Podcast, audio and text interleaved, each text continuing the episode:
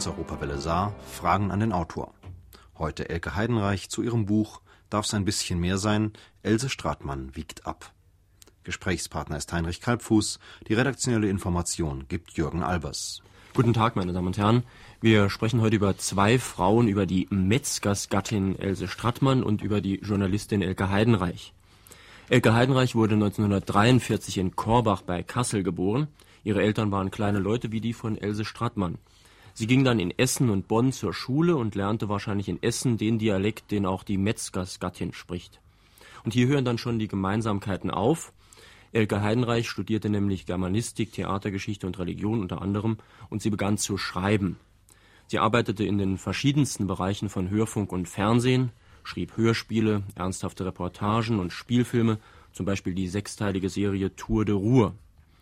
Als Moderatorin setzte sie sich durch, als sie 1981 für Alfred Biolek in einer Talkshow einsprang. Sie moderierte aber zum Beispiel auch im S3 Familienfernsehen die vom Saarländischen Rundfunk produzierte Serie Jugend e.V. Wobei allerdings moderieren vielleicht nicht ganz das richtige Wort ist, denn vom Wort her zumindest ist ein Moderator ja einer, der gemäßigt ist und andere dann mäßigt und das hat sie mit den Jugendlichen wohl nicht gemacht. Elke Heidenreich wurde mit der Figur der Else Strattmann so populär, dass sie sogar die Olympischen Spiele kommentieren durfte, was ja hierzulande eine wahrhaft olympische Weihe darstellt. Und man fragt sich natürlich, wie schafft es Elke Heidenreich, ihre ernsthafte journalistische Arbeit mit lockerem Plaudern und Unterhaltung zu verbinden? Warum sind gerade Dialektnummern inzwischen bundesweit so populär? Und wenn Sie, meine Damen und Herren, sich mit Fragen an den Autor oder vielmehr in diesem Fall an die Autorin an unserer Sendung beteiligen möchten, rufen Sie bitte an hier in Saarbrücken. Die Nummer ist 0681 und dann 602 3456. Ich wiederhole 0681 602 3456. Wir sprechen, wie gesagt, heute mit Elke Heidenreich zu ihrem Buch Darf's ein bisschen mehr sein? Else Stratmann wiegt ab. Das Buch ist erschienen als Roro Taschenbuch und kostet 4,80 Mark. Gesprächspartner ist nun Heinrich Kalbfuß. Ja, Frau Heinrich, es geht also um Else Strattmann. Und vielleicht sollten wir zunächst Frau Strattmanns Bemerkungen zur Welt der Frau anhören oder auch Frühlingsgedanken einer Metzgersgattin oder die Überschrift Schlank und schön. Also erstmal heiße ich schon überhaupt nicht Strattmann, sondern Stratmann, so fängt es schon mal an. Bitte um Nachsicht, Frau Stratmann. Ja, also, schlank und schön. Äh, wollte ich noch schnell sagen, unser Kanzler ist ja jetzt auch schlank und schön, ne? Aber gehört, ja, ja, 16 Pfund hat er runter. Und bei Strauß soll man sogar das Gesicht wieder sehen. Das wäre alle nicht nötig gewesen. So, und ich gucke nämlich auch jeden Frühling im Spiegel. Und dann habe ich schon wieder einen Jahresring zugelegt und alles ist trostlos, ne? Und dann lese ich ja immer in der Zeitung diese Serien, Fit und Schlank mit Barbara Rütting oder Schön und Gesund mit Köhn, Lechner und so weiter. Alle kennen sie ja. Foto, vorher, nachher, Helga T, sieben Kilo weniger mit unserer Diät, ne? Was ist das für eine Diät? Morgens eine Tasse Luft, mittags ein Ei mit Schnittlauchröllekes, abends wird eine Tomate durch die Stube getragen und da wirst du dann schlank von. Ja, was nicht noch alle sie. Ich habe es aber versucht, sie. Ich habe es ehrlich versucht. Ich habe nachher Kalorientabelle gegessen. Ich habe an das offene Fenster geturnt, dass der Josef Jagd von gegenüber schon Stielaugen gekriegt hat. Ich habe drei Kartoffeln gekocht, Sahne reingetan, da habe ich so eine Pampe draus gemacht und auf dem Gesicht geschmiert für den Teng, ne? Ja, ich habe trotzdem nicht ausgesehen wie Barbara Rütting. Ich habe Gurkenscheiben auf die Augen gelegt, Eigelb auf die Backen geklatscht, für zum Straffen, ne, von der verwüstete Gesichtslandschaft. Ich habe Möhren gefuttert, als wäre ich ein Hase, jeden bisschen 50 Mal gekaut. Ja, ich habe vier Minuten kalte Dusche gemacht, ich habe die Füße im Kamelenbad getan, weil eine schöne Frau ist ja auch eine Füße gepflegt, ne? Ja, und dann habe ich aus zwei ungespritzte Zitronen mit kochendes Wasser, was 20 Minuten ziehen muss, habe ich mir ein Haarwaschmittel selbst gemacht für zum blonder werden, ne, auf eine natürliche Art. Dann sollte ich noch Schmierseife mit Pottasche und 70-prozentigen Alkohol mischen und alles durch im Sieb. Da kriegst du Haare wie Senta Berger, ne? Ja, aber wo kriegst du Pottasche her? Ich habe alles versucht, sie. Ich bin auch mit einem nassen Lappen auf dem Gesicht mit Heilerde und Gesundheitsöl im Bett gegangen. Willi hat auf der Couch in der Wohnstube geschlafen, ne? Bis ich dann endlich gesagt habe, komm her, Williken, du bist mich doch lieber wie so ein nasser Lappen, ne? Sie und jetzt lasse ich es. Ich sehe eben aus, wie ich aussehe, ne? Ich werde nicht mehr schön mit Köhnlechner und auch nicht mehr schlank mit Barbara Rütting. Und wenn ich es mir genau überlege, ich will das auch gar nicht. Gucken Sie, was tun denn unsere Männer für uns? Gerade mal der Kanzler jetzt. Aber sonst, höchstens hat's im Frühling der langen Unterhosen ausziehen. Aber nie mal Masken auf dem Gesicht. Körnerdiät machen die nicht. Gehen Sie doch weg und unser eins mützig einen ab, ne? Und was ist? Nachher bin ich schlank und schön. Dann gehe ich mit Willi durch die Gruger und dann sagen die Leute, ach, guck mal da, so eine schöne Frau. Und müssen mit so einen ollen Dicken rumschieben. Ne, das ist doch auch nix, ne? Und bloß schön wegen den Köhnlechner. Gott, wann treffe ich den Mann denn schon mal?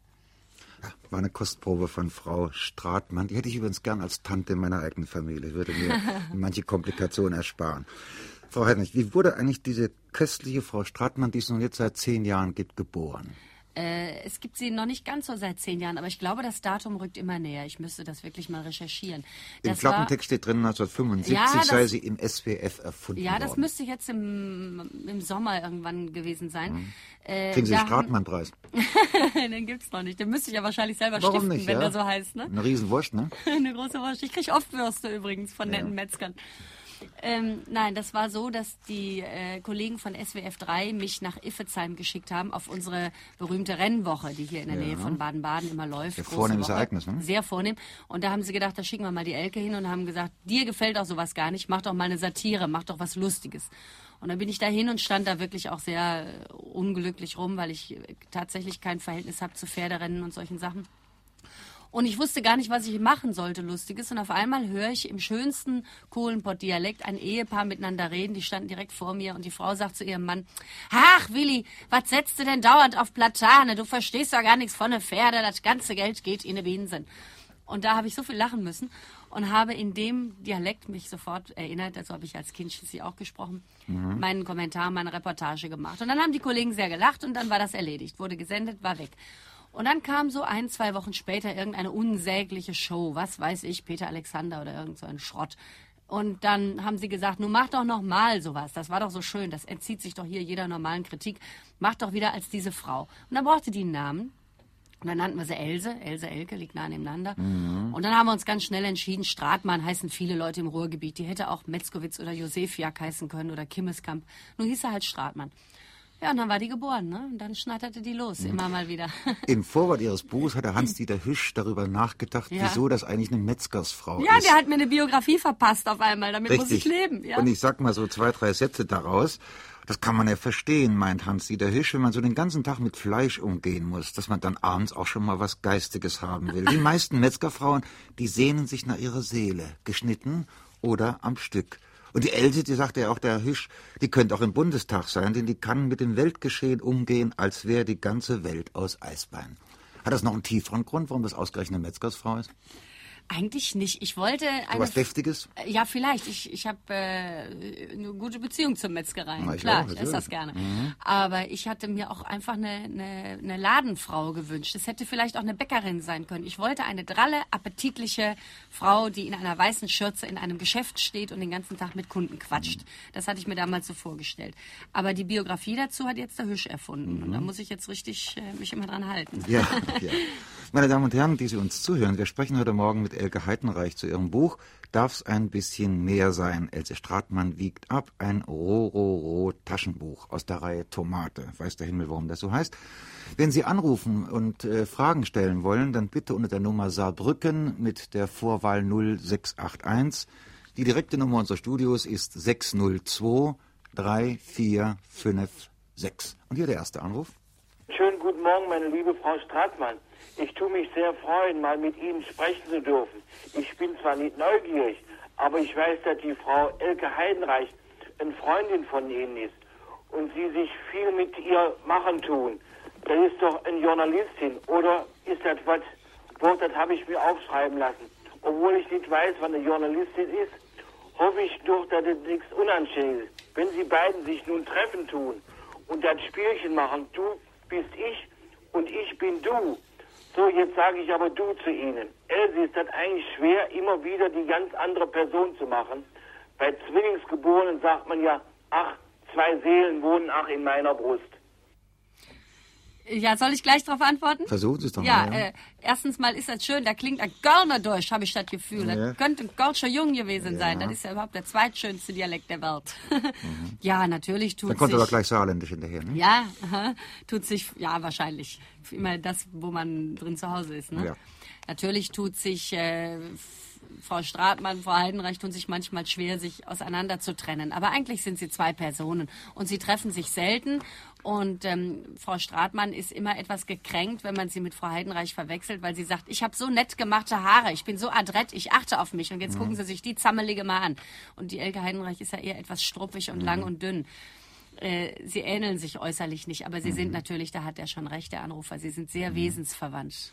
Ist das was Besonderes mit Ihren Haaren? Es fiel mir auch auf, dass die immer so, so aussehen, ja. wie, die, wie die Heidenreich spricht. Ich habe einfach keine Lust. Ich bin kein Typ für einen Friseur und für Lockenwickler und so Zeug. Ist mhm. mir alles zu lästig. Ich mhm. lasse halt so, wie sie sind. Ich gehe sie schneiden lassen, klar. Liebe Frau Ecke Heidenreich, haben Sie also nun trotz oder auch der wegen dieser köstlichen Else Stratmann einen Durchbruch als Moderatorin geschafft. Das sagt hier ein, ein, ein Archiv, dessen Blatt vor mir liegt. Und ja, der Durchbruch als Moderatorin gelang ihr, als sie 1981 für Alfred Biolek in der Talkshow Kölner Treff einsprang.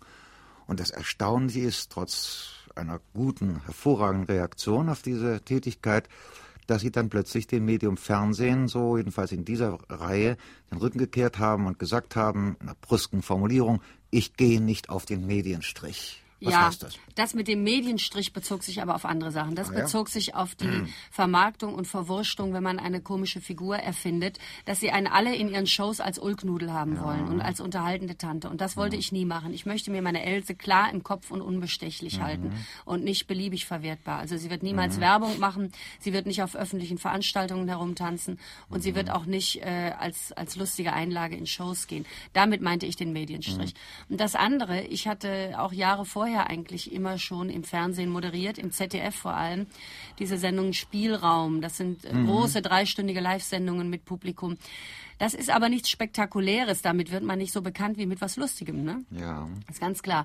Und als der Biolek anfing, seinen Bahnhof zu machen, das war 1980, habe ich ihn ein paar Mal vertreten im Kölner Treff und das ging gut. Und dann haben wir gesagt, äh, er steigt 81 ganz aus, ich steige ein, mache einmal im Monat mit Dieter Thoma zusammen diese Talkshow, aber nur ein Jahr. Dieter Thoma, nicht Thomas. Nein, Dieter Thoma. Ja, gut, ja, dann äh, Thomas Heck, ne? Nein, nein, um Gottes Willen. Das ist äh, Dieter Thoma, ein politischer Redakteur vom WDR, ein, ein sehr sehr guter Mann, von dem ich auch viel lernen konnte und mhm. gelernt habe und mit dem ich auch sehr gerne zusammengearbeitet mhm. habe. Wir sind ganz verschieden. Er ist so ruhig, ich bin so quirlig. Wir waren eigentlich ein ganz mhm. gutes Gespann, glaube ich.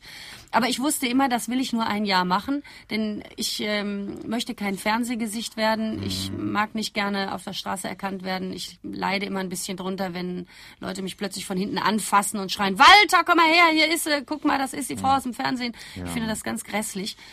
Und also ich besser bin, bedient in Lokalen, ne? Ja, ich bin einfach eine leidenschaftliche Radiofrau. Ich mache wahnsinnig gerne mhm. Funk und Radio und äh, habe immer Fernsehen sparsam gehalten. Mhm. Damit hat das zu tun. Mhm. Jetzt steht die Stratmann im Augenblick gerade in der Küche und bereitet das Mittagessen vor. Hoffe mal, ich doch. Mal zurück jetzt zur, zu den äh, Moderationen. Wie immer das heißt, ja, Herr Albers hat vorhin schon kritisch darauf hingewiesen, wie missverständlich das eigentlich ist mit der Moderation. Da schrieb damals ein Rezensent, ich weiß nicht, wer es gewesen ist, es wird hier zitiert, Endlich jemand, der den Krampf vor der Tür des Studios lässt und redet, unterbricht, lacht, sich normal bewegt, ja regelrecht lebt und nicht lampenfiebernd seine Existenz aufs Spiel setzt. Ist das eine Beschreibung der meisten Leute, die ich auf der Unterhaltungsebene versuchen? Nein, denn deren Existenz ist die Unterhaltung und die haben Angst und sie kämpfen darum und sie fangen jede Show an, indem sie sagen, wie glücklich sie sind, ausgerechnet hier in der Stadthalle von Wuppertal zu sein. Mhm. Ich habe mich nie verstellt. Wenn ich irgendwo nicht glücklich war, habe ich das auch gesagt. Und das hat damit zu tun, dass meine Existenz das nicht ist. Ich liebe diesen Beruf, aber mhm. mir ist sehr viel wichtiger, zu Hause zu sitzen, zu schreiben, mhm. mich mit meinem Partner gut zu verstehen und überhaupt in meinem Leben nicht zweierlei zu sein, nicht im Beruf mhm. was anderes als im Privatleben. Mhm. Und ähm, wenn ich das nicht kann, da genauso reden und die Dinge so sagen wie im Privatleben, dann würde ich es nicht mehr machen und auch nicht mehr machen wollen. 1981 mhm. haben Sie die goldene Kamera bekommen und hat jeder so eine ungefähre Vorstellung, was das eigentlich ist. Nicht so sehr nach dem Goldgewicht, aber was es bedeutet. Aber da steht auch, 1982 seien sie mit dem Wilhelmine-Lübcke-Preis ausgezeichnet worden. Erst habe ich einen Schreck bekommen, dachte, mein Gott, was ist denn das schon wieder? Können Sie mal sagen, was das ist? Also die Wilhelmine Lübcke haben wir ja alle noch in Erinnerung, ne? Natürlich. ne? Die energische Wilhelmine, die mal gesagt hat, Heinrich, lern jetzt Englisch, so geht das nicht ja, weiter. Sie so. konnte ja viele Sprachen. Die, die gute, war ja ne? toll, ja. Äh, sie hat einen, da gibt es einen Preis, der nach ihr benannt ist, und zwar ist das ein Preis für die Beschäftigung mit den Problemen alter Menschen. Aha, ja. Und ich habe sehr viel über alte Leute Leute geschrieben. Also sowohl im Hörfunk Beiträge gemacht, ich habe Reportagen aus Altersheimen gemacht, ich habe ein Feature über Entmündigung von alten Leuten gemacht. Und ich habe einen, einen Film geschrieben, der hieß Der Rest des Lebens, zusammen mit Bernd Schröder, mit dem mhm. ich äh, auch zusammen lebe. Äh, den haben René Deltgen und Heidemarie Hatteier gespielt. Mhm. Und aus all dieser Arbeit äh, vielen, also es war alles eigentlich sehr traurig, sehr ernst, sehr, sehr schweres Thema. Und ich hatte aber das Gefühl, alte Leute können auch unendlich witzig und grotesk und komisch sein. Und dann habe ich einen kleinen Halbstundenfilm geschrieben über zwei alte Frauen, die zusammenleben. Und wie sie sich zwar einerseits helfen, aber andererseits sich auch tyrannisieren. Und für diesen Film habe ich den Preis gekriegt. Für dieses Verständnis, dass eben alte Leute auch Humor haben. So. Und der Preis wurde verliehen in Frankfurt und ich habe mich wahnsinnig gefreut über den. Mhm bin ganz stolz auf den. Und jetzt bitte noch ein Anruf. Ich möchte die Autorin fragen, wie sie sich politisch einordnet. Ja, soll ich das sagen? Das ist ja im Bitte. Funk, wollen ja. die ja mal alle gar nichts hören. Ich bin äh, erzogen worden in traditionellen Geiste der Sozialdemokraten mit den Grundsätzen der Sozialdemokratie, sowohl bei meinen Eltern zu Hause als auch später bei den Pflegeeltern, bei denen ich war. Und ich hatte nie Lust, in eine Partei zu gehen und war als Wähler immer in den letzten Jahren ein Wechselwähler zwischen SPD und Grün. Und ich bin in die SPD eingetreten an dem Tag, als Kohl Bundeskanzler wurde aus Wut, weil ich das äh, ein, eine, das hat mich geärgert und da wollte ich mich von distanzieren mhm. und habe auf mein Eintrittsformular, da muss man schreiben, wer hat sie geworben, habe ich geschrieben Helmut Kohl. Da war ich gleich ein prominentes mhm. Mitglied. Und ich bin zähneknirschend in dieser SPD und bleibe auch drin, aber ich finde nicht alles toll, was sie machen. Mhm. Jetzt denke ich ihm wieder schon nach, man muss immer nachdenken, nicht bloß über die Frau Stratmann, sondern auch über die Frau Heidenreich. Äh, da ist also jemand, der äh, erstaunlichen Erfolg hat und interessante Preise bekommt sowas. Und das ist ausgerechnet jemand, der sich einen Dreck um das kümmert, was man so Ausgewogenheit nennt. Wie kommt das eigentlich? Ja, und da denke ich immer, wenn das doch endlich mal mehr Leute anstecken würde. Mhm. Äh, ich, ich frage mich immer wieder, warum wir in diesem Land, in dem es bis aufs Berufsverbot, mhm. das fällt mir gerade ein, doch relativ demokratisch zugeht und man sagen kann, was man auch, denkt, ja. Ja. nicht gefoltert wird, nicht ins Gefängnis muss, kein mhm. KZ mehr hat, wie diese grauenhaften Nachrichten, die wir vorhin gehört haben. Ist doch kein Gehaltsabzug, ne? Kein Gehalt, ach, vielleicht hat man Schwierigkeiten in der Karriere, aber was wollen wir denn? Aufrecht in den Spiegel gucken oder gebückt durchs Leben gehen wegen irgendeiner mhm. Karriere? Warum in diesem Land so viele Duckmäuser sind, die sich nicht trauen, sich mit einem Rundfunkrat zu streiten oder sich anzulegen oder zu sagen, ich habe die und die Meinung. Ich will ja auch belehrbar bleiben. Mhm. Ich will doch gar nicht sagen, ich weiß es besser. Ich will nur sagen, ich empfinde es so und so. Mhm. Die davon mich ja, nicht fürchten. Die äh, Stratmann hat ja auch was mit der Ausgewogenheit zu tun. Sie wiegt ja ab, ne? Die wiegt ab, aber nicht aus, ne? Die, ist, die ist noch unausgewogener als ich. Ich gebe mir noch ein bisschen ja. Mühe, aber die Stratmann nun gar nicht mehr. Gut. Aber die wiegt ab, ja. Und sie sagt gern, darf es ein bisschen mehr sein? Ja. Bitte noch ein Anruf. Was Frau Stratmann äh, da eben im Radio gebracht hat, das war das Köstlichste, was ich seit Heinz Erhardt in jungen Jahren gehört habe. Hm. Das war schon alles sehr Da freue ich mich aber, Dank danke. Ja, aber trotzdem das große, man muss ja immer zu nachdenken, mein Gott. In dieser Sendung besonders, ja. Wie kommt es eigentlich nach Ihrer Meinung, dass jemand, der wie die Stratmann so einen gestandenen Ruhrgebietsdialekt spricht, nun plötzlich zur populären Figur in diesem unserem Land, das heißt in der ganzen Bundesrepublik wird. Und ein ähnliches Phänomen ist der Polt aus Süddeutschland und auch der Jürgen von Manger, äh, den Sie vielleicht sogar persönlich kennen und was immer. Wie ist das eigentlich zu erklären, dass so jemand, der von einem Dialekt lebt, ohne Dialekt wäre die Frau Stratmann nicht die Frau Stratmann, äh, dass der verstanden wird und dass der Dinge ausspricht, die man, ja, auch wenn man aus einer ganz anderen Landschaft äh, kommt, dennoch sich zu eigen machen kann. Ja, ich weiß nicht. Da gibt es wohl mehrere Gründe. Der Dialekt ist immer, gilt als etwas Liebenswertes. Und das ist er ja eigentlich auch. Wenn jemand Dialekt spricht, das ist schon mal nicht ganz so schroff, nicht Klingt ganz nicht so, so verletzend auch. Deswegen ja? hatten wir Adenauer ja alle so lieb. Auch bei ja. den vielen schlimmen Dingen, die er manchmal sagte. Aber wenn er mit seinem reinen Schlusslicht und ja. so, ich kann es nicht so gut. Es war wunderbar zu hören. Wir haben das äh, doch alle ganz gerne. Es macht ja auch Kohl liebenswert, wenn er pfälzisch redet. Ich, mhm. Also das ist nun ein Punkt, über den ich gar nicht mich lustig machen kann bei ihm. Ich finde das sehr schön, wenn einer nicht verleugnet, woher er kommt. Äh, und man kann viele Dinge, die im Hochdeutschen sehr schroff klingen oder sehr, sehr giftig, kann man hier etwas weicher, etwas witziger machen. Es amüsiert die Leute. Die Leute, die den Dialekt eh sprechen, fühlen sich sowieso angesprochen, fühlen sich zu Hause. Die anderen lachen vielleicht drüber. Und wenn Sie den Poll zitieren, das hat ja nun eine ganz andere Tradition, das Bayerische. Das ist immer schon auch eine literarische Sprache gewesen, mhm. bei Oskar Maria Graf etwa oder so. Das ist eine lange, mhm. hat eine lange literarische Tradition. Mhm. Und ähm, Kabarett vor allem hat sich immer auch der Dialekte bedient. Ja. Äh, immer wieder ist, äh, sind Kabarettisten in Dialekte verfallen, Neuss zum Beispiel, Wolfgang Neuss oder so, Gruner, um Dinge direkter und spontaner und, äh, und äh, ja, schneller sagen zu können als in einer umständlichen Hochsprache. Manga ist wieder ein anderes Beispiel. Ich kenne ihn nicht persönlich. Manga spricht einen Dialekt, den es gar nicht gibt. Das ist eine Kunstsprache. Man mhm. merkt auch, dass er sich seine Texte nicht selber macht. Er kriegt seine Texte geschrieben und er spricht sie dann mit dieser etwas künstlichen Sprache. Mhm.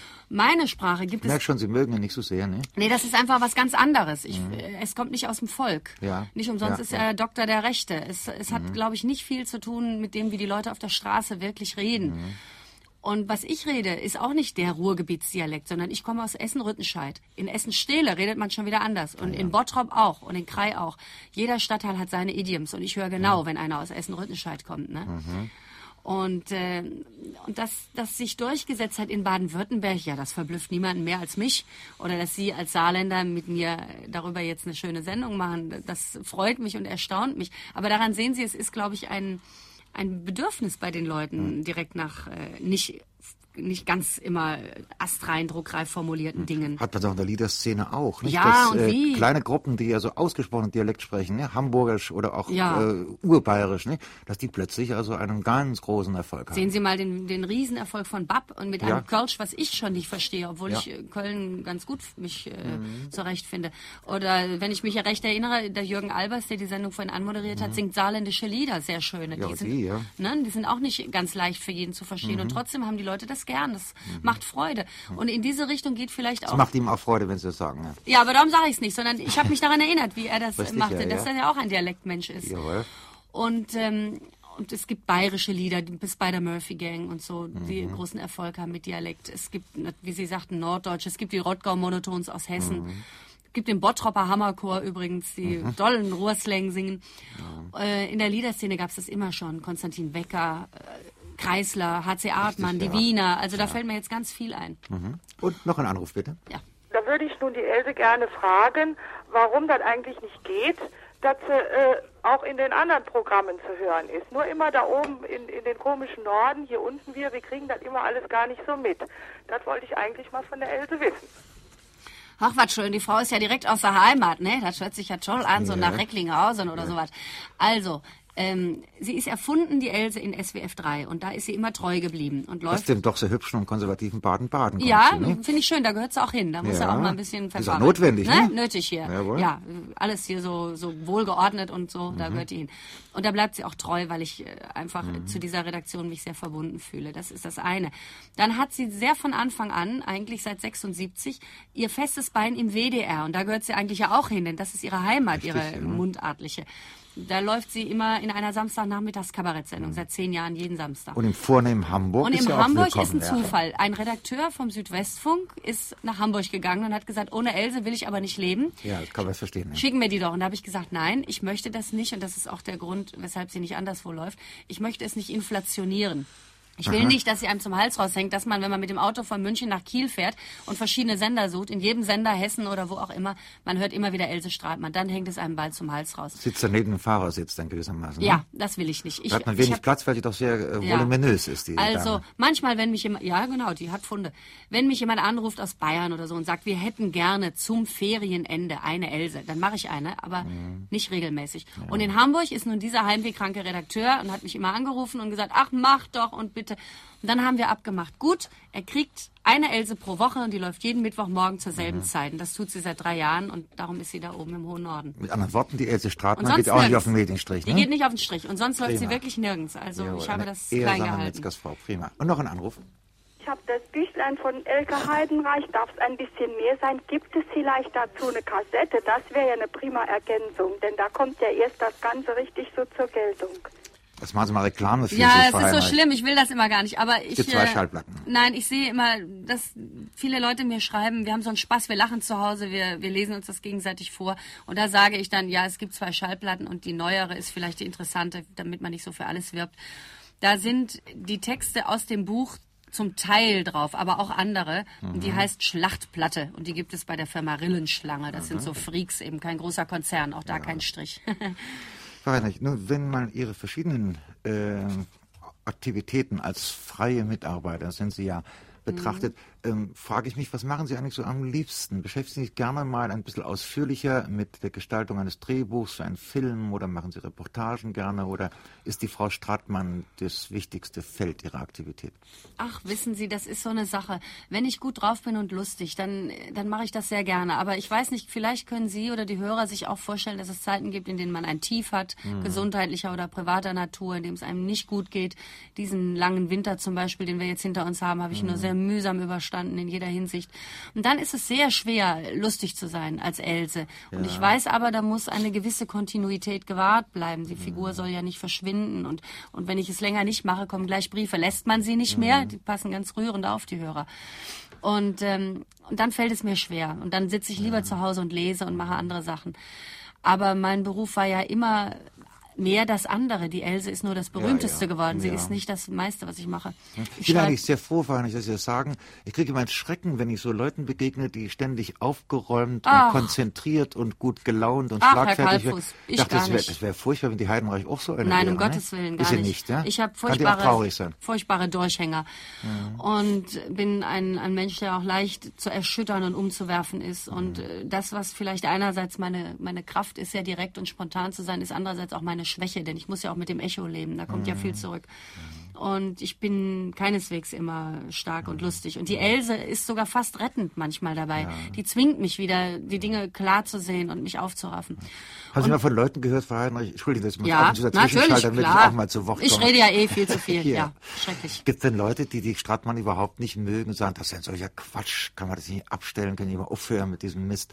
Kriegen Sie auch negative Reaktionen? Manchmal aus der Frauenbewegung, die sagen, ah, ja? du machst dich über die Frauen lustig und ah, ja. äh, das tut mir immer sehr weh, denn das will ich nun wahrhaftig ah. nicht. So empfinde ich die Stratmann auch gar nicht. Ne? Es ist auch nicht so gemein. Sie so sagen, eine richtig gestandene Frau. Ja, ja und ich habe dann auch mit den Frauen diskutiert und meistens konnten wir uns irgendwo einigen. Und so richtig ganz böse und giftig höchstens mal von Politikern. Möllemann kann mich, glaube ich, gar nicht leiden. Mhm. Das hat er nicht so viel Humor, ne? Ja, weiß ich nicht. Hat er eigentlich. Er ist ja auch von da oben. Aber ich habe nun auch im Übel mitgespielt, immer wieder. Ah, ja. Und ich lasse ihn jetzt auch mal in Ruhe. Ja, ja. Macht ihn schon Spaß. Ja, macht mir Spaß. Ne? Der mit seinen Scheichen und so, das war aber auch ein Thema für Frau Stratmann. Ja. Bürger, das musst du doch verstehen. Ne? Und dann der Schnurrbart und alles. Und dann der Wechsel von der CDU nach der FDP. Ach, das hat mich alle so gereizt. Aber jetzt ist Schluss. Jetzt.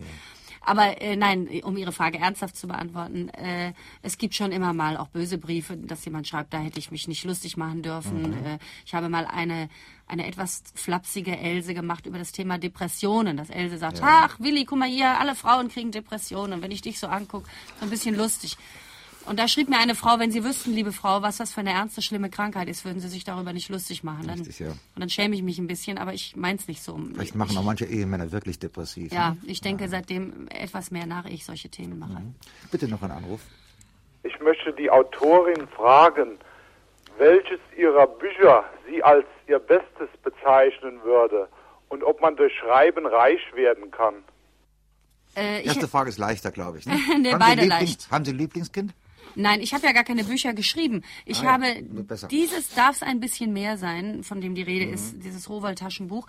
Äh, das sind Texte zusammengestellt, die im Funk über die ja, Jahre ja. gelaufen sind. Das ist also in dem Sinne, bin ich nicht Autorin mhm. oder es ist kein Buch, es ist wirklich nur eine Sammlung. Ich bin kein Dichter, ich schreibe manchmal. Du meint vielleicht Hervorbringungen verschiedenster Art? Nicht? Ja, Drehbücher, Drehbücher, oder so. Ja, ja und Rundfunkmanuskripte. Äh, man kann damit sehr viel reicher werden, als meine Mutter mit ihrer Akkordarbeit reich werden konnte, natürlich. Mhm.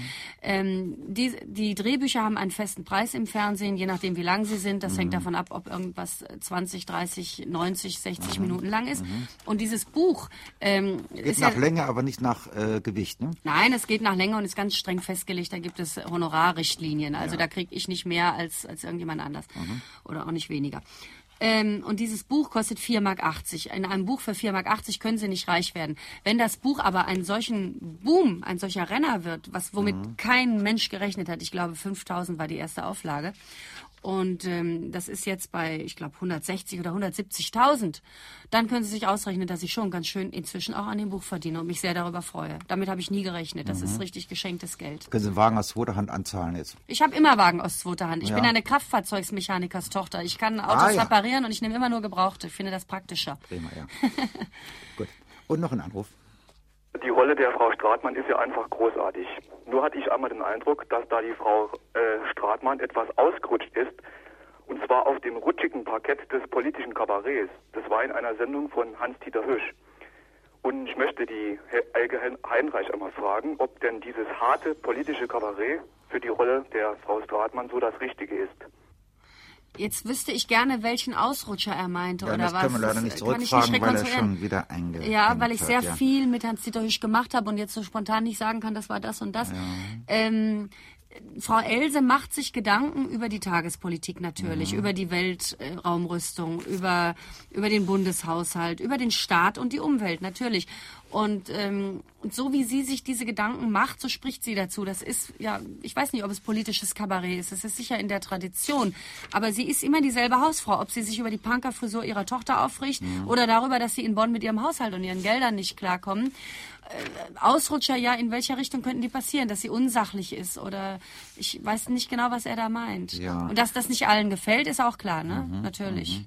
Else ist übrigens parteipolitisch nicht gebunden, will ich nur mal sagen. Aha, ihr Mann? Äh, sie geht immer nach Sympathie der Figuren und der Gatte ist ganz klar CDU. Willi ist CDU, ja. Unbedingt. Und Inge war früher, wollte sie in den Untergrund und den Staat von unten aus den Angeln heben und ist jetzt ja. grün. Ist grün, ja. Ja, gut. Kann Wahl, man, kann man immer so wahlweise äh, biegen. Ja. Und Else weiß es immer nicht. Else ist sehr personenbezogen. Else liebt Stoltenberg und kann Apel nicht leiden. Mhm. Aber äh, Schmidt hat ihr besser gefallen, weil er Orgel spielen konnte. Ah ja. Und Kohl ist, Kohl ist ihr zu dick. Also sie hat immer so nur persönliche Vorstellungen. Aber äh, und den neuen Jüngling in Russland findet sie ganz prima. Der gefällt ihr gut. So ein den, den Gorbatschow, ja, ja, ja. Die okay, Alten waren ja immer alle so krank. Weil er so gut aussieht oder was? Ja, nee, der ist jung, ne? Also, Neue Ideen. Vielleicht gibt es jetzt endlich mal Apfelsinen und Nylonstrümpfe in Russland. Wollen wir mal gucken. Ja, ja. So. Gut, hoffen wir es. So rum. Und noch ein Anruf, bitte. Ich würde auch gerne mal was dazu sagen. Eine Frage an die Frau. Geht das? Ja, also wissen Sie, die, ich mache ja die Frau, als Frau Stratmann, da hänge ich ja sehr an, ne? Weil sie ist ja wirklich ein toller Typ. Aber wo sie heute gesagt hat, als Frau Heidenreich, mit zum Beispiel, wo wir ja doch auch Schnulzen lieben und all, also was schöne Musik ist, die ans Herz geht, ne? Da hat sie gesagt, Peter Alexander und, ja, und, äh, und Dieter Heck und all die Leute, die ja bestimmt auch gern gemocht werden, ob sie da nicht vielleicht doch äh, Viertel von zu viel gegeben hat an Kritik oder ob sie das zu der Ehrlichkeit zählt, wo sie von gesprochen hat. Da wäre ich Ihnen sehr dankbar, wenn Sie Ihnen das mal fragen würden. Geht das? Werden wir sofort fragen. ja, also. Ein hamburgische Junge. Ne? Ja, schon, habe ich mal gerne ja. wieder gehört. Ich bin mal ein Jahr da gewesen, aber ich ja. kann das nicht. ja, ähm. Und den Freddy Quinn in die Pfanne hauen, das geht doch eigentlich nicht. Tue ich nicht, würde ich nie tun. So einen lieben Junge aus St. Pauli. Ja. Nein, der Peter Alexander, unbenommen, dass der Mann ganz, ganz viel kann. Also, mhm. keine Frage. Der kann singen, der ist musikalisch, das ist ein Entertainer von hohen mhm. Graden. Ich finde nur die Shows, die er macht, entsetzlich mhm. und albern und mir gefallen die nicht. Frau Stratmann gefallen die vielleicht ganz gut. Das kann mhm. ich, das sind die Sachen, da mache ich auch immer einen Eiertanz. Und mir gefallen die halt nicht. Und dann mhm. sage ich das. Und über Heck habe ich doch gar nichts gesagt. Ich habe nur gesagt mit Dieter Thomas. Ich wollte das korrigieren, damit wir nicht den falschen meint nachher, nicht? Den ja, ja, genau. Na gut, ganz ja. vorsichtig. Ja, äh, Frau Heinrich, da gibt es ja auch noch eine andere Idee, die man so haben kann. Wenn so jemand wie die Elke Heidenreich mal an eine Machtposition kommen würde im deutschen Fernsehen, egal in welchem Kanal, und er hat sich ja viel Gedanken gemacht, auch mit Hilfe der Frau Stratmann, der klugen mhm. Frau, über Unterhaltung. Äh, was würden Sie denn anders machen? Was würden Sie umbauen? Was würden Sie denn äh, so tun, dass Sie doch die Konsumenten, das sind alles wir, die Verbraucher von Unterhaltung, dass sie uns gut kennen. Ich weiß es doch auch nicht. Ich ja. weiß es doch auch nicht. Den ich Plan weiß, haben sie nicht im Sack, wie man Nein, Saarland gar sagt, nicht. Ne? Und Macht will ich auch gar nicht haben. Und ich habe manchmal so Posten angeboten gekriegt oder so eine, eine größere Sendung da zu machen. Da ich gern, was denn für Posten? Ne? Ach ja, so als Redakteur oder so, ja, dass ich eben ja. bei sowas vielleicht länger mitarbeite. Da haben Sie einen festen Schreibtisch, aber zwei Ja, Telefone, das kann ich gar nicht. Bin ich viel zu hektisch. Sekretär. So möchte ich gar nicht leben. Nicht. Und ich möchte auch keine feste Sendung mehr, keine eigene feste Sendung mehr moderieren. Mhm. Ich bin auch unsicher in diesen Dingen. Wenn ich das kritisiere, heißt nicht, dass ich weiß, wie es besser sein müsste. Mhm. Ich weiß viele Dinge, die ich nicht gut finde, die ich nicht machen würde, die, wo ich finde, dass die Leute veräppelt werden. Mhm. Aber ob das, was ich gut finde, dann anderen gefällt, ist ja auch noch sehr die mhm. Frage. Ne? Das ist ja auch eine Methode, was zu verändern, wenn man das kritisiert, was schon ist. Ne? Ich habe es im Stern habe ich mir so eine, darf ich gar nicht sagen, aber es ist eine große deutsche Illustrierte aus Hamburg. Mhm. Darf man also sagen, Im Stern meine ich natürlich. Und äh, da ist eine Seite drin, der Zuschauer sieht schwarz und schweiget, weshalb Elke Heidenreich 1985 nur noch Werbefernsehen haben möchte. Ah ja, das ist eine Satire. Und ich denke, gut, aber das ist ja auch eine Form, nicht? Mhm. Sich mit Veränderungen auseinanderzusetzen, indem man das durch den Kakao zieht, was gerade ist. Nicht? Ja, es gibt in unserem Fernsehen ganz wunderbare Sachen, hilfreiche, kluge, witzige, informative Sendungen. Und es gibt Gott sei auch, Dank auch lustige Sachen. Auch ne? sehr viele lustige Sachen. Und es gibt aber auch viele furchtbare Dinge, die immer mehr mhm. einreißen, die mir nicht gefallen. Zum Beispiel bei Live-Diskussionen im ZDF mit Politikern. Mhm. Dieses ausgewählte, gesiebte Publikum, was da ist. Wo ist denn da das Gespräch mit der Auch Jugend? die ausgewählte Sprache, ne? Ist doch alles dummes Zeug. Und ja. die ausgewählte Sprache. Mhm. Ich habe immer Lust, ab und zu an sowas wieder mitzuarbeiten, aber ich glaube, ich bin auch kein richtiger Kämpfer oder nicht mehr. Ich weiß es nicht. Mhm. Ich mache ab Herbst, nee, ab Juli eigentlich wieder, bei einer Talkshow mit. Und das ist diese Talkshow Leute in Berlin. Die kennen Sie vielleicht ja, auch, ja, unsere Hörer hier. Mhm. Äh, die wird von Wolfgang Menge und Gisela Marx gemacht und die mhm. suchen einen dritten Partner. Das war eine Weile die Barbara Dickmann. Die ist mhm. ausgestiegen mhm. und jetzt ist es alternierend Karl-Heinz Wocker, der Korrespondent aus England, und mhm. ich. Wocker macht bis Juli und ich dann von Juli bis Jahresende. Das ist ja die Bremer Mannschaft, nicht? Ja, das ist ein, ja, Menge ist zumindest Menge, die Bremer ja. Mannschaft. Und Wocker, Wocker, dann auch, ja. Wocker auch, ja, die, Gisela Marx nicht, die ist aus ja, Berlin. Und das werde ich also Juli, August, September, Oktober und so machen. Und dann denke ich, in so einer Sendung habe ich ja die Möglichkeit, ein bisschen von dem zu verwirklichen. Also vielleicht etwas andere Gäste einzuladen. Nicht zum mhm. hunderttausendsten Mal Hildegard Knef, sondern ja. vielleicht mal Menschen aus dem Volk. Aber das tun die sowieso in der Redaktion. Da mhm. hat man so eine Möglichkeit. Und darauf freue ich mich, auf solche Gespräche. Und ich denke, das ist auch unterhaltend. Unterhaltung mhm. ist ja nicht nur, nur lustig oder nur komisch. Ja. Ich denke immer, unterhaltend ist alles was wir nicht kennen, alles was ungewöhnlich ist, was neu ist, was äh, ja, was was neu ist, was erstaunt und verblüfft. Und in diese Richtung möchte ich gerne arbeiten, ja. Hören wir uns noch einen Anruf an. Fällt Frau Strattmann gegenüber ihren gleichklassigen Geschlechtsgenossinnen nicht extrem aus der Rolle? Denn ich selbst staune immer wieder darüber, dass die meisten Frauen ja fast alle sich zum Beispiel jetzt auf die bekannte Zeitschrift mit Kühn-Lechners Diät stürzen oder sich nach Peter Alexander verzehren oder auch sonst alles mitmachen, was angeboten wird, um das äußere Erscheinungsbild zu korrigieren. Und wird da nicht eine Frau beschrieben, wie es in Wirklichkeit gar nicht gibt? Ja, das ist völlig richtig. Frau Stratmann ist ein Kunstprodukt und ich benütze die auch, um, äh, um Dinge, die eine solche Frau Stratmann normalerweise nicht drauf hat, ihr als Elke zu infiltrieren, mhm. weil ich auch die Hörer so ein bisschen, also jetzt kommt wieder das Missionarische an mir raus. Ich mhm. will immer missionarisch sein, ich will immer, dass sich was ändert. Ähm, weil ich auch möchte, dass die Hörer etwas kritischer diesen Dingen gegenüber werden. Mhm. Und wenn die Else, die sie lieben und die ja auch viel über Fürstenhöfe berichtet und viele lustige Sachen macht, dann sagt, bin ich bekloppt, jedes Frühjahr wieder so eine Diät und alles so. Und lieber esse ich doch ein bisschen gescheiter, als dass ich mich da mhm. gängeln lasse. Oder Fetzenmode, das soll ich jetzt anziehen, Löcher rein, künstlich, wo sind wir denn? Dann denke ich, Vielleicht lachen die Frauen zu Hause und sagen, sie hat recht. Was mache ja. ich den Quatsch? Mache ich auch nicht mehr. Also ich, ich hoffe, dass es so ein bisschen Beispielfunktion manchmal hat. Ich bin halt immer mhm. sehr moralisch, schrecklich, mhm. ja. Wirft man mir oft vor. Nur lässt sich die Stratmann ja auch über sehr viele äh, hohe politische Themen aus, über die Entwicklungshilfe, über China mit SCH natürlich. Ja. Äh, das sind die Erfinder von der kleinen Teebeutelkiss, nicht? Ja, denkt man, ne? ja, ja, und sowas. Und über den Bundeshaushalt macht sie sich auch Gedanken. Und dann denke ich, also das ist eigentlich auch schon etwas, was wahrscheinlich viele Leute so auf ihre Weise überlegen. Viel mehr wissen sie auch nicht von China, ne? Ja. Aber äh, was die da ausspricht, denke ich, also das wird von, von Tausenden von anderen Leuten, nicht bloß von Frauen, auch von Männern schon geteilt. Und es hat für mich was Befreiendes, wenn man mal so die Vorurteile, die Meinungen so wiedergespiegelt hört und liest und sieht durch das Temperament dieser köstlichen Else. Das hat viel mit meiner Mutter zu tun. Meine ja. Mutter ist, was man eine einfache Frau nennt. Das heißt, sie hat keine Bildung und keine Chancen gehabt wie ich in dem Sinne. Die ist aber vom Kopf und vom Herzen her klug. Und die lässt sich nicht veräppeln von den Politikern. Und die sagt, Bundeshaushalt, wenn ich das sehe, die haben so und so viel Milliarden und dann kommen sie vorne und hinten nicht klar. Die müssen doch ein Buch haben, Einnahmen, Ausgaben, habe ich doch auch in meinem ja. Haushalt. Und da weiß ich doch am Jahresanfang, was ich brauche. Und die wissen mhm. doch, wie viel Rente reinkommen. Und dann müssen sie doch wissen, wie viel kann ich ausgeben für Soziale und für die Autobahn. Mhm. Und die hat so diese klaren, spontanen Gedanken. Und bei mir kommt dazu, das habe ich vielleicht von ihr ein bisschen geerbt oder zumindest höre ich es immer von ihr. Sie lebt bei mir. Es kommt aber dazu, dass ich nun Kraft der Chancen, die ich hatte, die sie nicht hatte, ein bisschen mehr lernen konnte, ein bisschen näher dran bin ja. an den Quellen, an den DPA-Meldungen, an den ganzen Zeitungen, die ich lesen muss als Journalistin mhm. und das mischen kann. Mhm. Wirkliche Informationen, die ich habe, mit dem naiven Nachfragen. Mhm. Und da kommen oft ganz groteske Sachen raus. Und dann denken die Leute, ja, so ist es und äh, fühlen sich äh, ein bisschen bestätigt und das mhm. macht mir Freude. Trifft eigentlich zu, was die Robolds da schreiben? Die lebt mit zwei Müttern, zwei Katzen und einem Hund? Ja, und einem Mann aber, ne? Ganz der wichtig. ist unterschlagen worden, ja, ist ja drin, nicht? Ach, es war, ja, der, der will immer gar nicht. drin, ja. ja. Ist bescheiden, ne? Nein, ich lebe seit, habe ja auch ein Privatleben, trotz all der mhm. Arbeit, mhm. lebe seit 15 Jahren mit mhm. dem Bernd Schröder zusammen, der ein Fernsehautor ist. Wir haben sehr mhm. viel zusammengeschrieben, aber auch sehr viel jeder für sich. Also von ihm ja. war neulich zum Beispiel im ZDF diese Eisenbahnserie, der Eiserne. Weg. Dieser Mensch ist das. Und ähm, wir haben die Tiere gefunden, weil die Leute ja heutzutage ihre Tiere wegschmeißen. Die Katzen ja. angebunden im Wald, den Hund in einem Schuhkarton neben der Mülltonne. Und nun sind wir halt zu Tieren gekommen. Mhm. Und die Mütter sind Witwen. Mhm. lebten beide allein und wir fanden, nachdem wir so viel über alte Leute gearbeitet haben, das nun nicht gut, unsere eigenen alten Mütter in Heime zu schieben oder Bewährungsprobe. oder ja genau oder allein leben zu lassen und mhm. Weihnachten ein Päckchen zu schicken. Dann haben wir gesagt, jetzt kommt ihr beide nach Baden-Baden. Ist das klappt? Schöne Stadt für alte Leute. Das klappt nicht immer. Ist kann ja klar. Nicht, ne? Nein, kann das nicht. kann gar nicht klappen. Das ist so. äh, also alles andere als immer harmonisch und es ist doch in vielen sehr schön. Es tut mir nicht leid, denn wir helfen Ihnen durch unsere Anwesenheit, durch die vielen mhm. Zeitungen, die bei uns liegen, die Sie lesen können. Frau Stratmann liest ja den ganzen Fürstenkram, ne? Da freuen sich die Mütter. Mhm.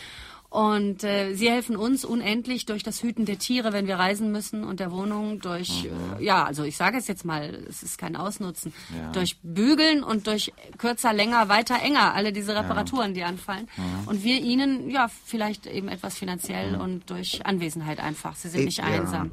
Ja. Über noch weitere Anrufe hören. Da fällt mir gerade eine kleine Geschichte aus dem neuesten Büchlein. Das ist über den Ruhestand. Und da spricht die Strattmann mit dem Opa. Ne? Mhm, und da okay. fand ich so, so äh, erschütternd, weil es so wahr ist, den Schluss dieser Geschichte wo der Opa sagt, genießen, das haben wir nicht gelernt. Ja. Und ihre Mutter ist so eine Arbeiterfrau gewesen. Ja, das ist ganz genau so. Kann die denn genießen? Nee, gar nicht. Die hat jetzt Muss ihre immer emsig sein, ne? Ja, die hat ihre Rente und die könnte eigentlich davon leben. Aber sie spart und macht und läuft äh, kilometerweit zu Fuß, um nicht mhm. im Bus oder gar ein Taxi, um Gottes Willen undenkbar, wenn es regnet, mal ein Taxi zu nehmen. Mhm. Weil sie immer das Gefühl hat, ich komme nicht hin und die hat eine Währungsreform und einen Krieg erlebt und es ist alles wieder weg und sie wird nie im Leben genießen können. Ich kann so unheimlich genießen. Ich bin arm aufgewachsen, habe jetzt plötzlich mhm. Geld und lebe ganz wahnsinnig glücklich damit mhm. und äh, auch versuche das auch ohne schlechtes Gewissen zu tun, weil ich es hoffentlich nicht auf Kosten von jemand verdient habe. Aber meine Mutter mit ihrer Rente, ich glaube, dass ich das noch erben muss, was sie da mhm. hat, anstatt dass sie es endlich ausgibt und auf den Kopf haut. Ja, die noch kann das nicht. Anruf. Also ich werde jetzt so, wie ich es gelernt habe, nachdem die Frau Heidereich gesagt hat, man soll sich nicht schämen, wo man herkommt. Ah, und ich will der Frau Heidereich auch sagen. Ich glaube, dass sie, wenn sie wie eine Metzgersfrau schaffen müsste, oder wenn sie, nachdem sie ja so stolz ist auf ihren Wilhelmine Lübcke-Preis, tagtäglich eine verkalkte alte Frau versorgen müsste, die absolut keinen Humor hat, sondern Ken und Kegel rumkommandiert. Ich glaube, dass sie noch auch nicht mehr so quirlig wäre, wie sie sich da, da noch stellt. Es gibt so die und so die. All die Leute, das ist wahr, aber ich finde es nicht recht, wenn man sich auf Kosten von anderen Leuten verreist. Hm, da haben wir ja gerade drüber geredet, ne? Ja. Der Anruf ist vielleicht etwas früher äh, angekommen Richtig, bei Ihnen. Natürlich, ja. Also ja. ich habe das Problem. Mhm. und es ist nicht immer rosig und nicht immer schön. Mhm. Und, ähm, und immer quirlig sind Sie auch und nicht. Ne? immer quirlig bin ich wahrhaftig nicht. Fällt und ich arbeite nicht so wie eine Metzgersfrau, dass ich auf den Beinen stehen muss, aber ich sitze wirklich meine zehn Stunden vor der Schreibmaschine am Tag. Das mhm. ist auch nicht immer witzig und das komisch. Das klingt ja immer so, so, so positiv. Freie Mitarbeiter. Das sind ganz freie Menschen, nicht? Die teilen ihre Arbeitszeit völlig souverän ein, stehen auf, wann sie wollen machen ein langes Frühstück mit zwei Eiern und Toast und mhm. hören Radio, lesen Zeitung. Ne? Aber die freien Mitarbeiter haben es auch ganz schön schwer. Ne? Also ich stehe um 8 Uhr auf, wenn das jemand interessiert, und gehe um 2 ins Bett. Und das seit vielen Jahren. Nicht mittags, sondern nachts, ne? Nachts um 2 und ja. morgens um 8 stehe ich auf. Und ich sitze an der Schreibmaschine und renne rum. Und wenn ich im Fernsehen eine Stunde glitzere und das aussieht, mhm. was ich da für einen tollen Job habe, dann mhm. bin ich dafür schon wieder sechs Stunden im Zug gesessen und habe eine Nacht in einem blöden Hotel verbracht und äh, zahle manchmal einen hohen Preis an Einsamkeit und Traurigkeit für das, was nach außen so schön aussieht. Trotzdem mhm. ist keine Klage, ich möchte es nicht anders haben. Wir werden sehr gut bezahlt in diesem Beruf und ähm, das macht vieles wieder wett. Und Ach, die leben ja auch von uns, die Rundfunkfritzen, ne? Und die leben ja auch von uns. Was Na, würden die denn in ihren langweiligen Büros tun, wenn wir nicht ab und zu wie ein Sonnenschein da hereingequält kämen? So ist es. Und das mit dem Freien, ich verdiene ja nur so viel, wie ich fleißig bin. Äh, jemand, der fest angestellt ist, der kann auch mal eine Woche krank feiern oder sich ins Bett legen, da läuft alles weiter. Bei mir läuft in dem Moment, wo mhm. ich nicht mhm. mehr arbeite, auch gar nichts weiter. Ne? Nichts. Keine Versicherung, gar nichts. Also einen Blinddarm können Sie gar nicht leisten, ne? Kann ich mir leisten, weil ich einen Freund habe, der auch arbeitet. Dann ist er eben dran in der Zeit. Und so ah, haben wir es ja. all die Jahre gehalten. Aber deswegen haben Sie ihn nicht. Nur deshalb, äh, nee, deshalb habe ich ihn nicht. nur deshalb geht das so, dass man sich äh, austauschen kann, dass mal der eine, mal der andere okay. dran ist. Wir arbeiten ja. ja immer beide. Und gleich zwei Anrufe. Auch in der Mode ist man rege und findet immer neue Wege. War der Bikini schon recht knapp, so schaffte man ihn teilweise auch noch ab. Und es begnügt, wie wir erfahren, so manche Maid in jungen Jahren, die oben was zu bieten hat, sich wieder mit dem Feigenblatt.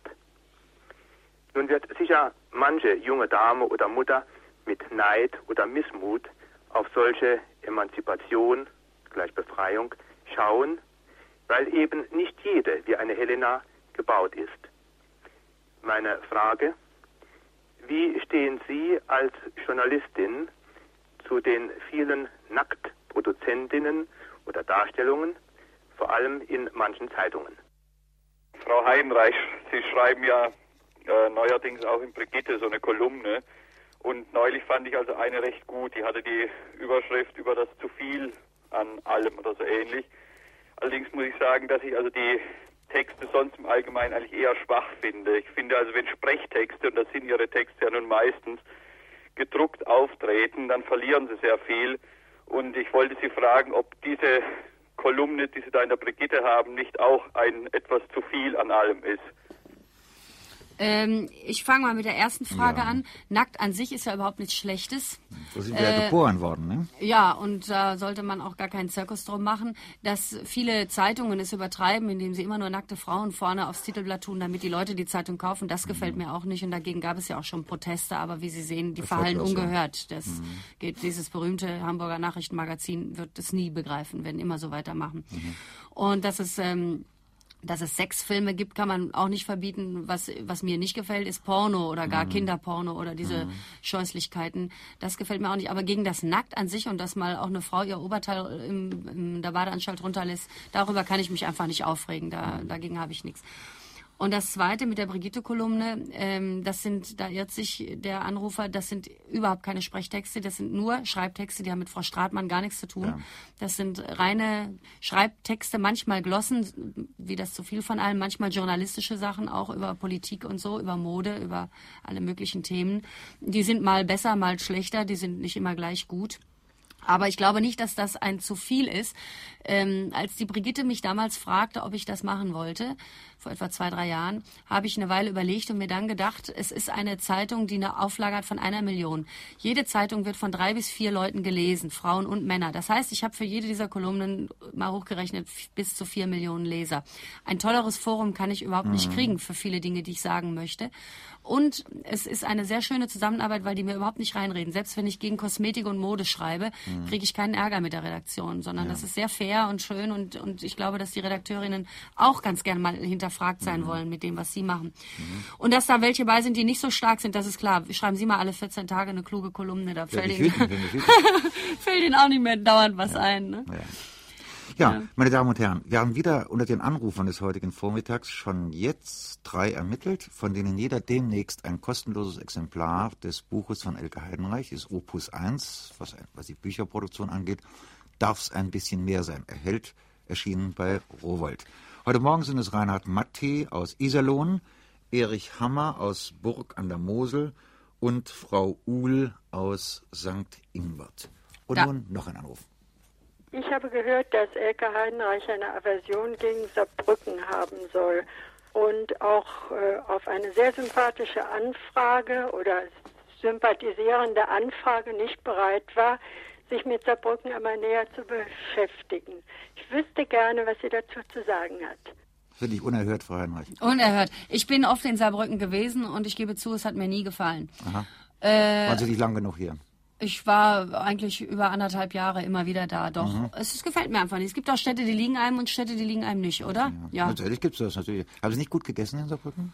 Nee, auch, auch nicht. nicht. Ich habe mich auch nicht wohlgefühlt. Mit Vielleicht wem waren Sie denn eigentlich hier? Da hätte man doch sagen können, wo man Ach, hier Gott. ausgezeichnet ist und trinken, wo man nette Leute sieht. Ja, ich weiß nicht. Also ich, mir hat es ja. nicht gefallen. Aber ja. ich will das gar nicht jetzt ins Einzelne treiben. Äh, ich denke nur an den McDonald da an der Ecke der Fußgängerzone in den Saarbrücken. Den dann auch hier bei uns. Dann bin ich schon erledigt. Nicht, weil ja. es den McDonald gibt, sondern weil die sich an die schönsten Plätze immer setzen. Und da kann aber die Stadt nichts zu. Weiß ich auch. Gut.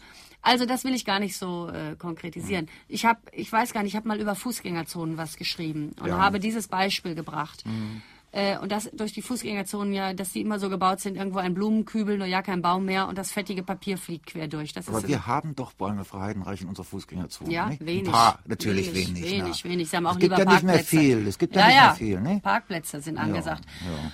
Und dann hat mir eine Saarbrückerin geschrieben, ich soll doch mal kommen und Saarbrücken angucken. Und das, das kann ich natürlich nicht machen. Dann schreibt mir irgendjemand, kommen Sie doch mal nach Berlin, kommen Sie doch mal nach Ulm, kommen Sie doch mal nach Wuppertal. Also kostenlose Reis Rundreise durch dieses Ich muss Land. sowieso so unendlich viel reisen, dass mhm. ich ihr dann geschrieben habe, vielen Dank, möchte ich nicht und Saarbrücken gefällt mir nicht und ich will nun auch nicht eigentlich mit Ihnen da einen Tag durchgehen. Mhm. Mehr nicht. Mhm. Fein. Dann denke ich, viele Hörer warten eigentlich darauf, noch ein bisschen was von der Stratmann zu hören. Und ich frage Sie, ob Sie Lust haben, noch eine Geschichte zu lesen. Ich sage Ihnen mal, was mir besonders gefallen hat, weil es so die politische Stratmann zeigt. Das ist so der Beitrag Entwicklungshilfe oder es ist China oder Ihre Bemerkungen zum Bundeshaushalt oder Staat und Umwelt. Wollen Sie was aussuchen? Sehr gerne, aber die sind alle so lang, ne? Ja. Und die Sendung geht ja schon Können zu Sie mal was ganz Kleines noch versuchen? Ja. Auf Anhieb so, so mal kurz blättern, es gab was Geräusch, darf man ruhig hören. Ja, raus, ne? was Kleines Wir wäre... Machen eine Live-Sendung. Was Kleines wäre Karl Marx. Ist auch politisch. Lesen Sie Karl Marx, ist gar nicht ist weit kleiner von hier und ist doch nicht weit von Ihnen. Richtig. Ich wollte ganz schnell noch sagen, dass ich mich freue, dass so viele Leute angerufen haben, die Dialekt sprechen. Ja, klar. Na klar. also Karl Marx mache ich, ich mache jetzt kurz, weil die Sendung ist ja gleich Jawohl. zu Ende. Ne? Ähm, ich habe meine Tochter Inge gefragt mit diesem Karl Marx, was da eigentlich dran ist und ich verstehe das alle überhaupt nicht. Ne? Erst ist er doch Kommunist und dann hat er ein adeliges Fräulein geheiratet, da bei euch ja aus der Gegend und so. Und musste ja auch immer im Ausland, war ja nicht erlaubt mit seinen Ideen hier. Ne? Und... Ähm, das wäre heute wahrscheinlich noch nicht erlaubt. Und dann hat unser Inge mir mal erklärt, ne, diesen äh, Mehrwert, das wäre das Wichtigste an den Karl Marx. Und dann habe ich gesagt, was denn für ein Mehrwert? Und dann hat unser Inge erklärt, also den Mehrwert hat der Marx erfunden. Ne? Das ist das Wichtigste am Marxismus. Wenn du den weißt, Mama, dann weißt du alles. Pass auf, der Mensch ist am Arbeiten. Ne? Und Arbeit ist ja ein Wert. Und jetzt nehmen wir mal an, du backst ein Brot und da backst du drei Stunden dran. Und das Brot, da tauscht du dann meinetwegen gegen ein paar Socken, wo eine Oma auch drei Stunden dran gestrickt hat. Ja, das ist dann Wert gegen Wert. Ne? Das ist reell. Und dann habe ich noch gesagt, wo gibt es sowas? Socken, wo einer bloß drei Stunden dran strickt, so normal gibt es gar nicht, ne? Brauchst doch mindestens zehn Stunden für so ein paar Socken. Ja, sagt unser Inge, eben, siehste, da hast du es schon. Wenn du jetzt das Brot, wo du drei Stunden dran gebacken hast, gegen Socken eintauscht, wo du Oma zehn Stunden dran gestrickt hat, ne, Mama, dann hast du Oma praktisch um sieben Stunden beschissen. Und das ist der Mehrwert. Und davon kaufen sich die Kapitalisten ein Häuschen auf Mallorca. Hast du das jetzt verstanden? Sehen Sie, und so ist es, ne? Mhm. Und wenn wir jetzt den Mehrwert für ein Wohlergehen vom Arbeiter wieder reinstecken würde, ne, dann wäre es richtig, nicht in eigene Tasche. Und das hat ja Karl Marx gesagt. Und wegen sowas hatte der Berufsverbot mal fast sich am Kopf, ne. Mhm. Ja, ja, so ist eben Else Stratmann auch mhm. an der Eine Politik interessiert. Frau, ja. Hintenrum heimlich doch, ja. ja. Und ich empfehle nochmal die Geschichten, die ich schon genannt habe. Wenn jemand also das Büchlein sich kaufen möchte, dann wird er sich überzeugen können, dass die äh, Stratmann nicht bloß nachdenkt über die verschiedenen Unbilden des Alltags und die vielen, vielen Probleme, die sie mit Willi und mit ihrer Umgebung, mit den Nachbarn und mit den Leuten hat. Mit der Oma auch. Mit, mit der, der, Oma, natürlich, sondern sie macht sich wirklich Gedanken auch über den Bundeshaushalt, wie man dann besser Geld sparen kann.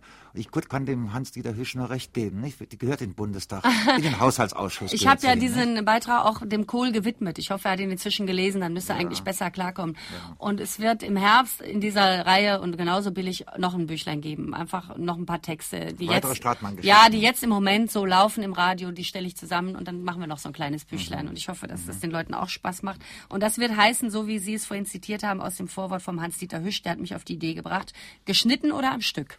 Ja. Auch eine klassische Metzgerfrage, ne? Mhm.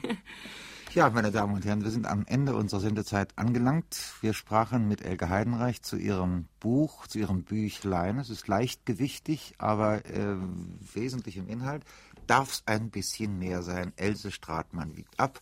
In der Serie Rororo Tomate erschienen. Was ist das eigentlich, Tomate? Das eine Satire-Reihe, einfach Satire nur Satire, ah, ja. Gut, gut. Und äh, jedem, der sich mal vergnüglich gut unterhalten möchte, dem sei dieses Büchlein angelegentlich empfohlen. Ja, ich danke Ihnen, Frau Heinrich. Ich danke Sie, Ihnen auch. Sie waren leider nicht in Saarbrücken, Sie waren in Baden-Baden geblieben und ja. auch das werden Ihnen manche Leute mit Recht, glaube ich, übel nehmen. Aber damit müssen Sie leben, Frau Weil Heinrich. ich nicht gekommen bin. Weil ich nicht gekommen äh, sind, Dann ja. sage ich Ihnen, dass ich heute sogar ganz woanders sein müsste, in Berlin. Da kriege ich für diese Olympiasache irgendeinen NOK-Preis verliehen von den Reitern, die ich so böse angegangen bin. Und ich bin doch ihretwegen überhaupt schon hier geblieben. Da ist es doch dann wieder gut, oder? Gut, okay. Also, und dass, dass Sie ausgerechnet Kalbfuß heißen, finde ich für eine Metzgersgattin auch wunderschön. Das möchte ich auch mal Ich muss sagen. auch damit leben und damit Ja. fertig werden. Bis heute Ne? ist es gelungen. Vielen Dank also. Und am nächsten Sonntag sprechen wir mit Arthur Imhoff zu seinem Buch Die verlorenen Welten. Alltagsbewältigung durch unsere Vorfahren und weshalb wir uns heute so schwer damit tun. Wenn Sie wollen, auf Wiederhören am nächsten Sonntag zur gewohnten Zeit bei Fragen an den Autor.